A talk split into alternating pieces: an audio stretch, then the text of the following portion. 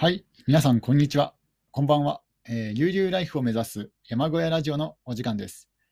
えー、今回はですね、ちょっと急遽、えー、収録あの、自分の今の気持ちをですね忘れないうちに、えー、収録しておきたいと思います。えちょっとですね、YouTube であの松本人志さんのですね、えーと、音声を、え聞きまして、ちょっと今の自分の生き方についてですね、だいぶ猛反省、猛省、猛省したいなと思うところがありまして、えちょっとですね、自分の、まあ、今のあの、なんだろう、あの抱負、抱負と言いますか、えー、ね、忘れないように、えーと、自戒の念を込めて、えーと、収録しているわけです。それは何かというとですね、あの小屋暮らし、あるいはですね、山奥でのこういう自給自足、まあ、自給自足をしているわけではないんですけども、まあ、こういったね、あの暮らしについて松本人志さんがですねあの苦言を、え、呈しておりましたので、ちょっとですね、しかもそれがですね、かなりあの土器土器が強いというか、かなりですね、あの怒り口調で、えー、と言ってまして、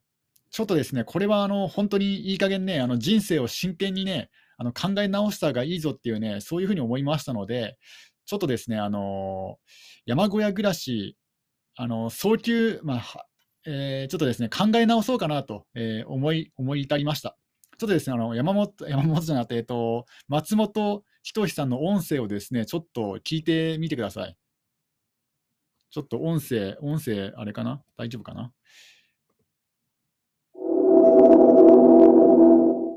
見てるうちにね、だんだん腹立ってくるんですよ。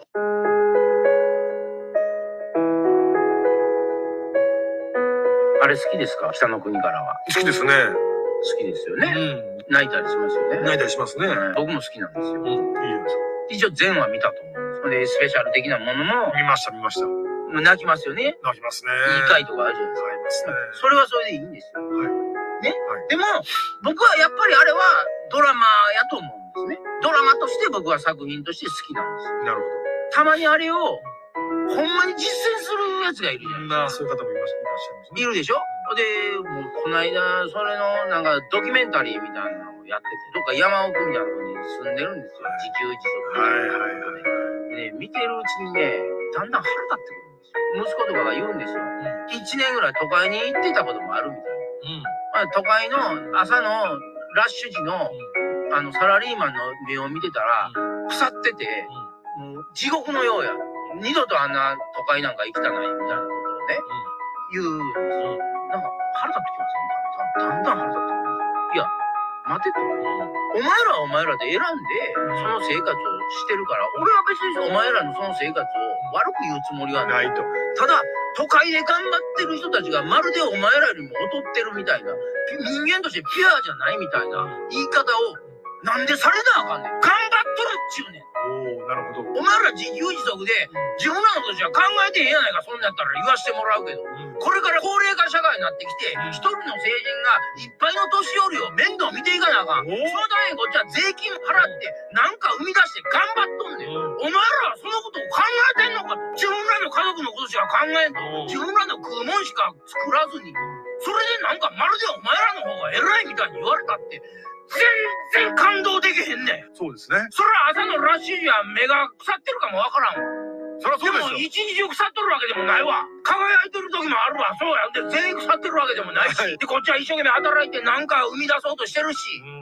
家族だけじゃないものも養おうとしてるやん。みんながお前らみたいな生活したら、この日本は完全に潰れてしまうぞ。というですね、えというあの動画をですね、あの拝見しまして、いや、まさにね、あの自分のことを言われてるかのように、もうぐさぐさ、ね、突き刺さってきたわけですよ。特にですね、あの自分はあの北の国からは、まあ、全は見たわけじゃないんですけども、えー、たまたまですね、あの北の国北北の国から店というですね、あ北の国からというのはあのそもそも、えー、北海道で、えー、まあ、半分自給半分というかね、ほとんど自給自足のような生活をしている家族の、まあ、そういったね、ヒューマンドラマなんですけども、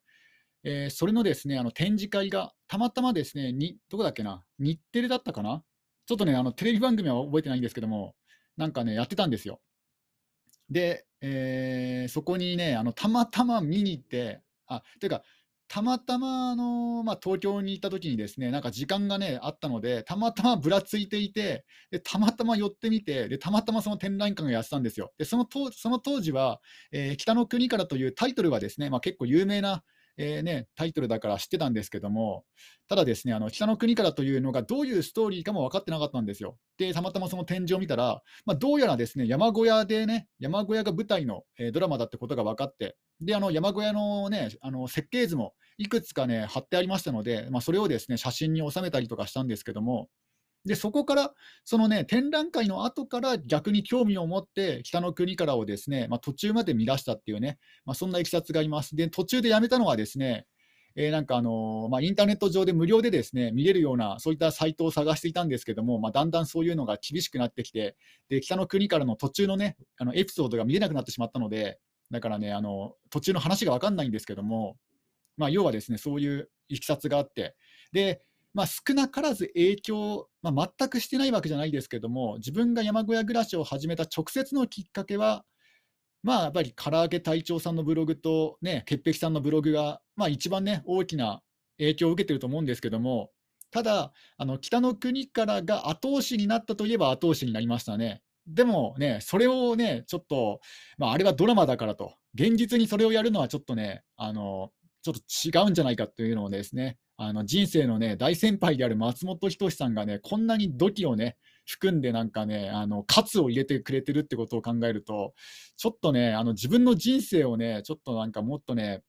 考え直した方がいいんじゃないかなと思って、なんか本当ね、今まで自分のことしか考えてなかったなと、なんか猛省しているところなんですよ。なので、ちょっとね、あのこの、まあ、語りに戻ろうかなと思うんですね。今、あの語りじゃないわけじゃないですか。まあ、まあ、休職中とはいえね、